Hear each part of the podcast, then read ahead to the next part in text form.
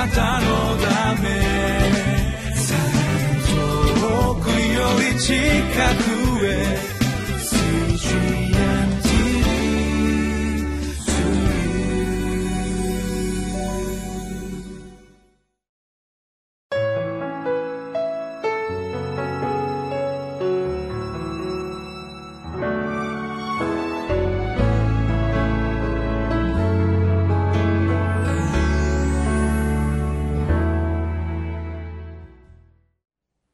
皆さんお元気ですか？ホライズンコミュニティチャペルの塩島です。今日の聖書箇所は旧約聖書の2箇所1章8節から16節になります。罪は栄光を恥に幸いを災いに変えますというタイトルです。私たちは昨日からこの旧約聖書の小予言書と言われている2箇所から学んでいます。今日もこの箇所から私たちに対する主の御心を学んでまいりましょう。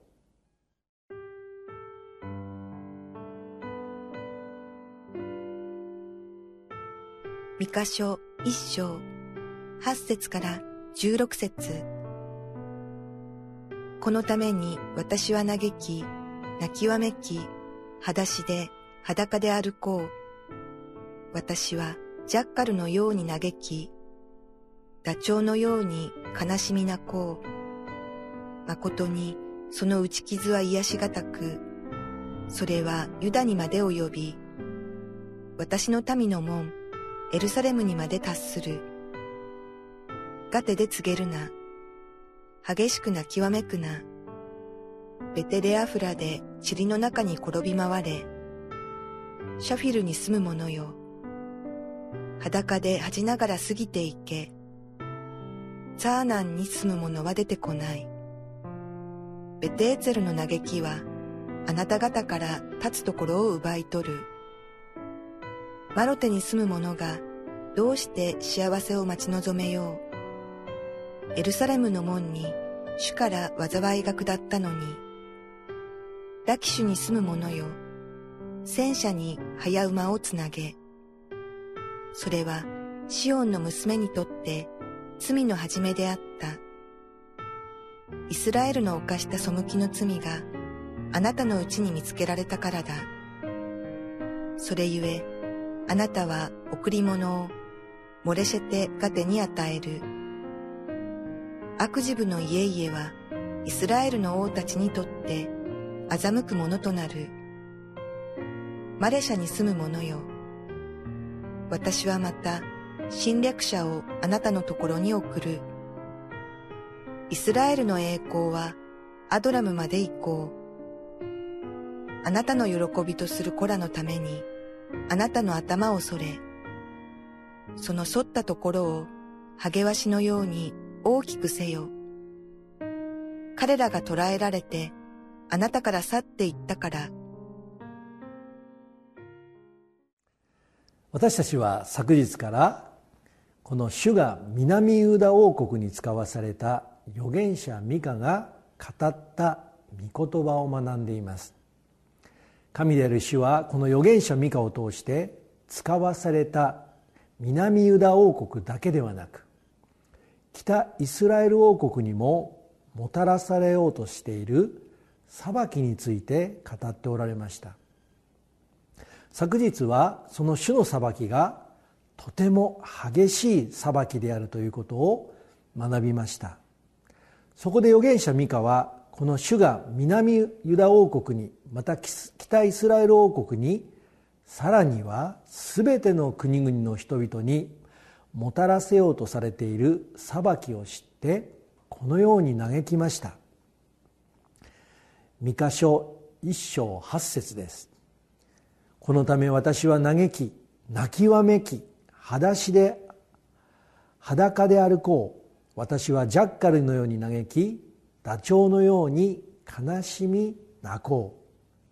う。主によって使わされた預言者ミカはその主の裁きがあまりにも激しいことを知ってこのように嘆き泣きわめきそして裸で歩こうと言いました。これは北イスラエル王国の民がまたやがては南ユダ王国の民が補修の民として疲れ連れて行かれる姿を表そうとしたのです。なぜなら預言者ミカはソロモンの王国を通して主がダビデに約束された祝福を実現することによってご自分が主であるということを他の諸国に示されたようにイスラエルのために約束された祝福を実現することが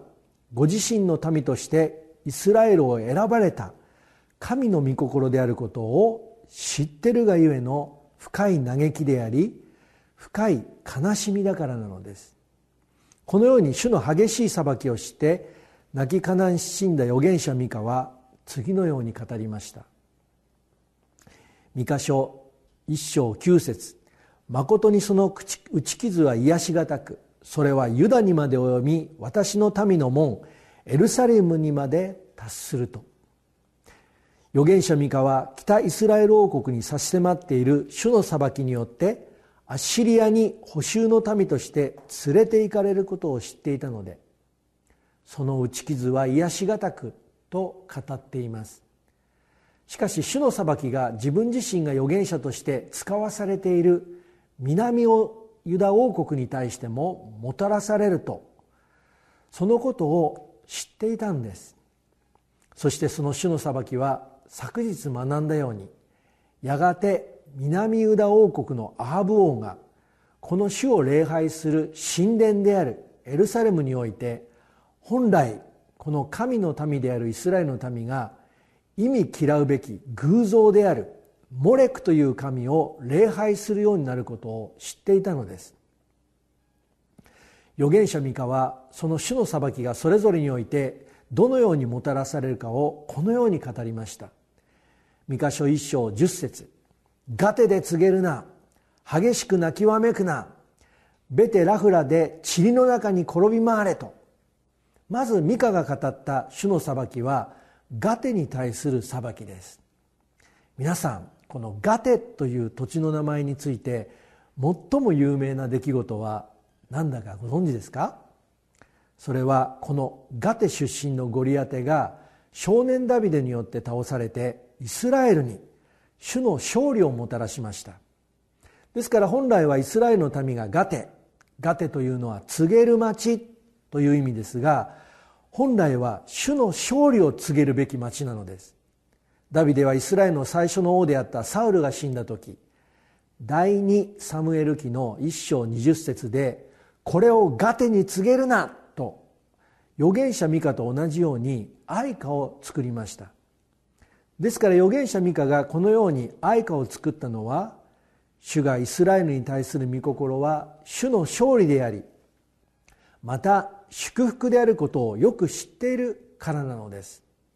しかし偶像礼拝に陥ってしまった北イスラエル王国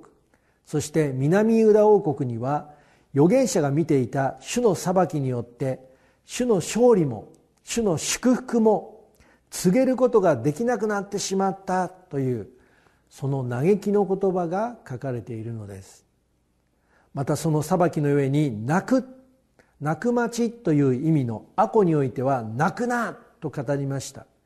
塵の町という意味のベテラフラの町においてはその種の裁きの上にその名の通り塵の中で転び回れ。その激しい裁きについて語ったのです。このように預言者ミカはイスラエルの民がダビデやそしてソロモンによってもたらされた主の勝利と祝福によって支配していたこのようなまちまちの名前の語呂合わせでこの主の裁きを知らせようとしたのです。なぜならこの預言者ミカは主がダビデそしてソロモンを通してイスラエルの国にもたらされもたらされた主の勝利と祝福を知っている者しか理解することのできない嘆きと悲しみというものを示すためだったのです。このように本来は裁きによってではなく私たちがルカの福音書の24章から学んだように復活されたキリストは弟子たちを祝福しながら彼らの生涯からこのご自分が祝福したことが実現するために糸高きところに登られてそして彼らにそのような生涯を送るための力を与えるために今も生きて働いています。今日も私たちの生涯にこの主の祝福が実現するように導いてくださっている主を見上げてまいりましょう。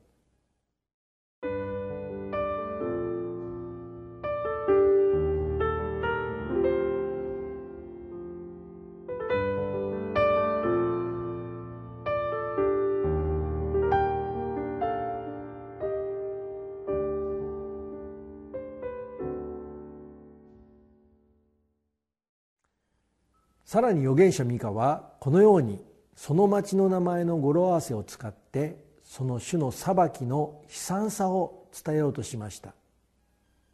それは特に次の町についてこのように予言することによってです。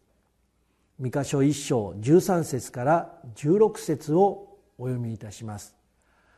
ラキシュに住む者よ戦車に早馬をつなげ。それはシオンの娘にとって罪の始めであった。イスラエルの犯した背きの罪があなたのうちに見つけられたからだ。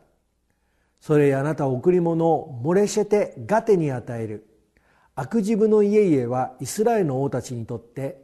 欺くものとなる。マレシャに住む者よ私はまた侵略者をあなたのところに送る。イスラエルの栄光はアドロンまで行こう。あなたの喜びとする子らのためにあなたの頭をそれ。その反ったところをハゲワシのように大きくせよ。